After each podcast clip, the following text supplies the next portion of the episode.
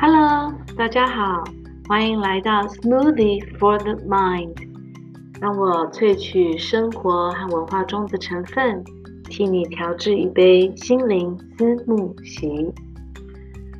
呃，首先要谢谢谢谢大家在脸书网志上面给我的加油打气，还有按赞。让我有勇气继续尝试一直想要做的事情。那其实自己常常在搜集一些资料资料的时候，也觉得蛮心虚的，所以觉得非常感谢。嗯，因为有这个机会，我才能够越学越多。也很希望能够把自己读到的分享给大家。上周的呃，抱歉，周一的 Podcast。呃，在尾声的时候有提到要和大家分享，我去博物馆看到了中古世纪的雪橇有多可爱。嗯，不过这个主题我想要延后一点，因为耶诞节快要到了，再过一周就是二十五号耶诞节了。想要先谈谈我在德国看到的一些耶诞习俗，还有背后的小故事。那。这个时期其实，在耶诞节到之前这这几周，在德文都叫做 Adventszeit。那这个 Advent 就是降临节，也就是在讲耶稣的降临之前，我们都在等待。那其实我自己并不是教徒，所以可能在宗教上面的知识比较薄弱。之后如果有朋友可以跟我分享或补充一些知识的话，也呃非常欢迎，请谢谢。那在这个降临节的这期间呢，在德国家家户户或是你在外面的餐厅常常看到的一个摆饰，就是一个降临节的蜡烛花环。说是花环，其实它就是一个绿色的环，而且大部分看到的是用冷杉树的枝叶去编织而成的蜡烛花环。这个蜡烛花环上面会有四根蜡烛。习俗上面就是耶诞节，耶诞节前的倒数四个星期日，Adventssonntag，这个 Sonntag 就是 Sunday 的意思。这四个星期日，每一个星期日会点起一根蜡烛，到第四个星期日，也就是接下来这个星期日，就会有这四根蜡烛闪闪闪的发出这个非常温暖的光芒哦，在在桌上，在橱柜上面，还蛮美丽的。那这样子的意义，这样子的等待降临的意义，当然会让大家想到之前分享的 Advent Calendar，也就是耶诞倒数日历。那现在我们看到，通常都是四根蜡烛，但是它背后其实是有小故事的。原本是二十四根蜡烛哦。那这个我要先补充一些，或是帮大家温习一下宗教的小常识。呃，天主教它纵横了呃西方世界这么多年，到了十六世纪的时候，马丁路德他开始进行了宗教改革。那他那个时候因为觉得天主教已经过为过过于的迂腐，而且好像是成为有钱人的呃宗教游戏。哦，你犯了罪，或者犯了什么错，反正去买个赎罪赎罪券，买通神职人员，嘴巴上说哦，OK，赦免你的罪啊，等等，这样就好了。所以马丁勒路德他开始进行了宗教改革，那他开始成立了新教，也就是我们一般说的 Protestant。所以在接下来 Podcast 有时候讲到一些呃艺术和宗教的时候，可能会常常听到新教、天主教。其实，在台湾，就我印象中，常常会说：“哎，你是基督徒吗？”可能一般讲的基督徒其实就是新教，但是其实，在西方世界，这整个都称为这个基督教 （Christianity）。那所以在西方世界是在讲新教或天主教的，这是这两大区别。当然，后来有许多不同的分支出来。好，那回到降临节的蜡烛花环哦。那这个蜡烛花环，其实这样子的习俗，在十六世纪的时候就慢慢开始展开，新教徒就有这种等待耶稣降临的概念，然后可能用一些小小的仪式去象征自己的期待和尊敬。但是一八三九年的时候，才真正有一位牧师，他叫做 Wilhelm。这位牧师他当时在德国的北部汉堡一带，那个时候的德国也开始逐渐的工业化，所以他看到许多在街上闲晃流流浪的孩子，可能父母忙碌，根本没有办法管他们，或是根本就是孤儿吧，所以他也希望。能够让这些孩子感受到宗教的温暖，还有，呃，也能够在降临节慢慢的去期待耶稣的降临，还有其中的意义。因此，在一一八三九年的时候，这个 Wilhelm 先生他就制作了一个很大的木头制的环，上面插了二十根细细的呃红蜡烛，然后还有。四根比较大、比较粗的白色蜡烛。当然，那个时候的本意很单纯，就是一天点一根根。抱歉，我的口齿实在是不太清晰，好紧张哦。一天点一点一根，然后直到耶诞节来临。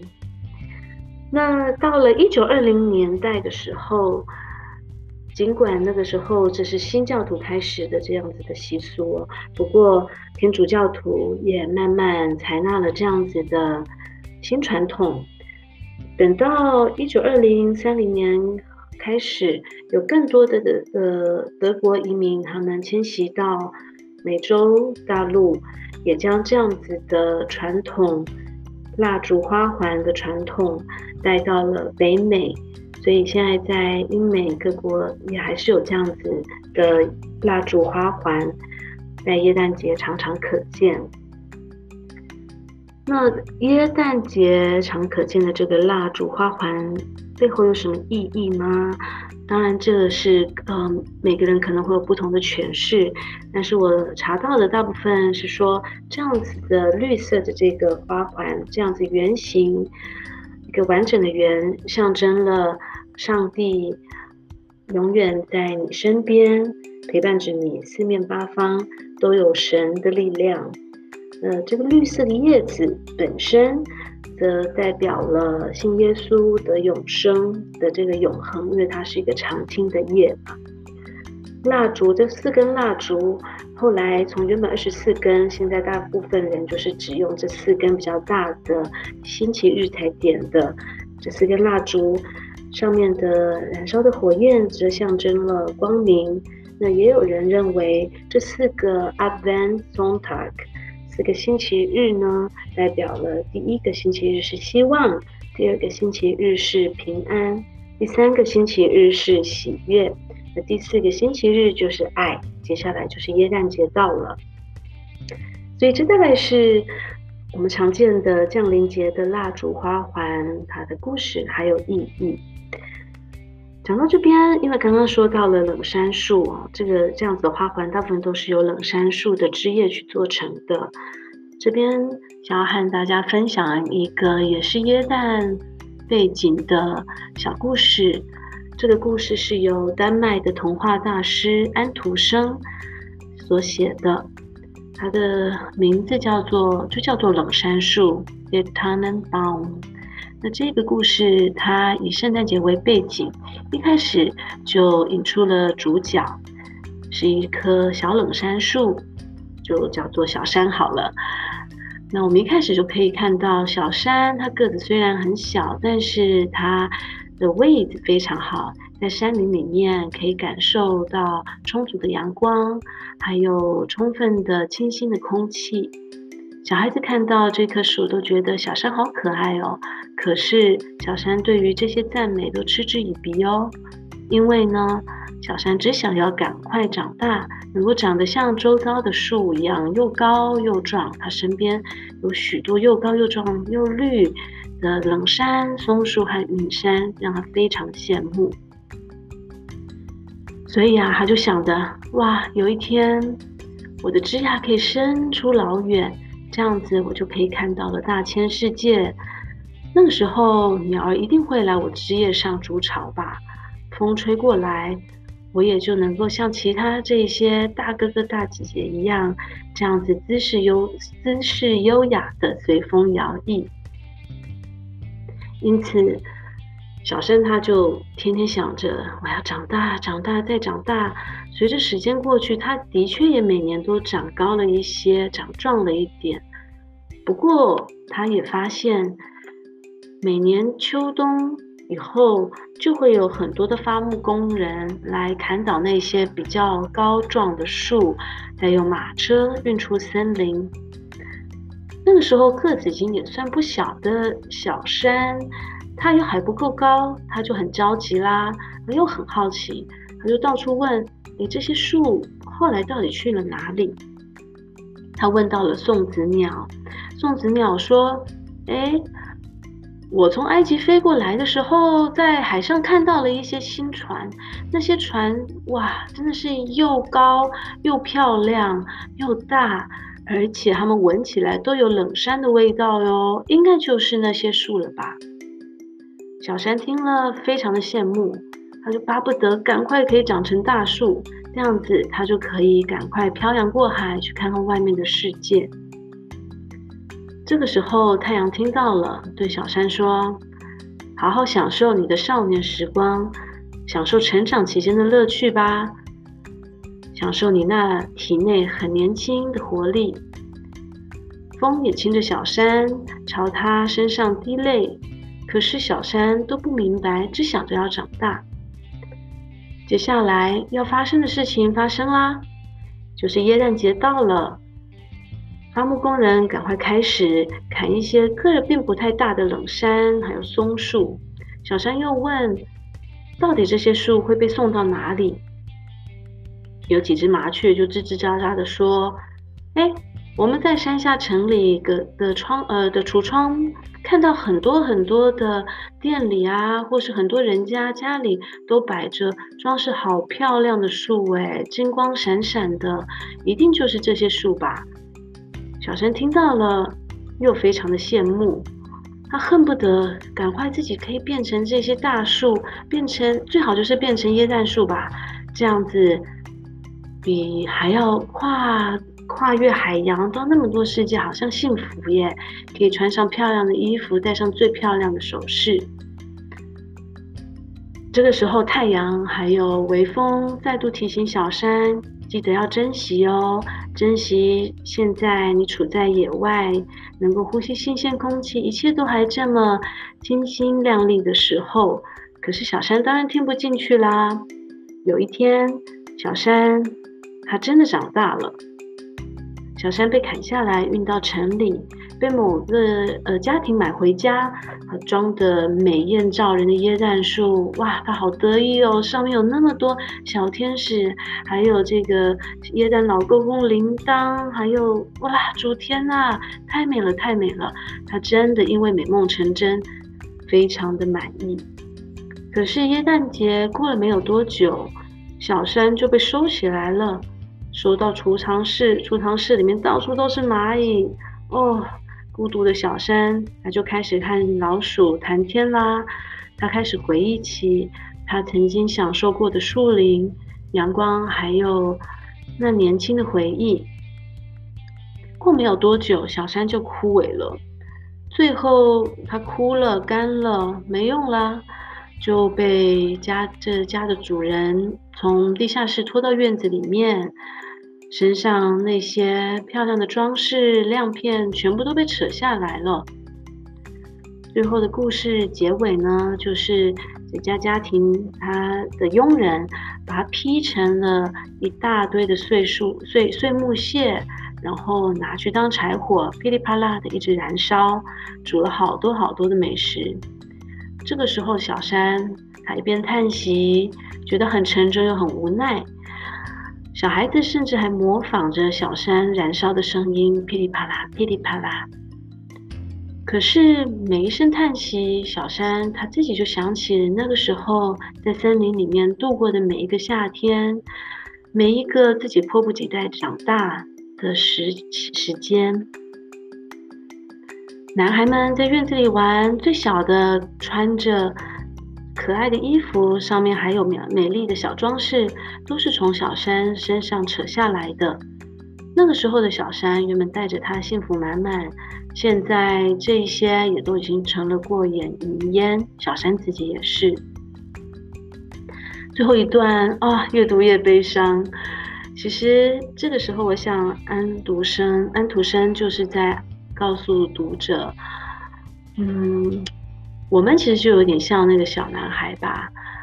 啊，我们的小，我们享受着大自然给我们的一切，又还是我们其实每一个人也都是啊，像小山一样，我们曾经有过这么快乐的童年，还有。呃，青少年的时期，然后对于长大充满了期盼、期盼，而且根本就是等不及的可以长大。所以啊，我想安徒生可能也是希望大家能够珍惜快乐的时光，因为岁月和青春正是稍纵即逝。怎么觉得讲的有点悲伤呢？这并不是我的本意，sorry。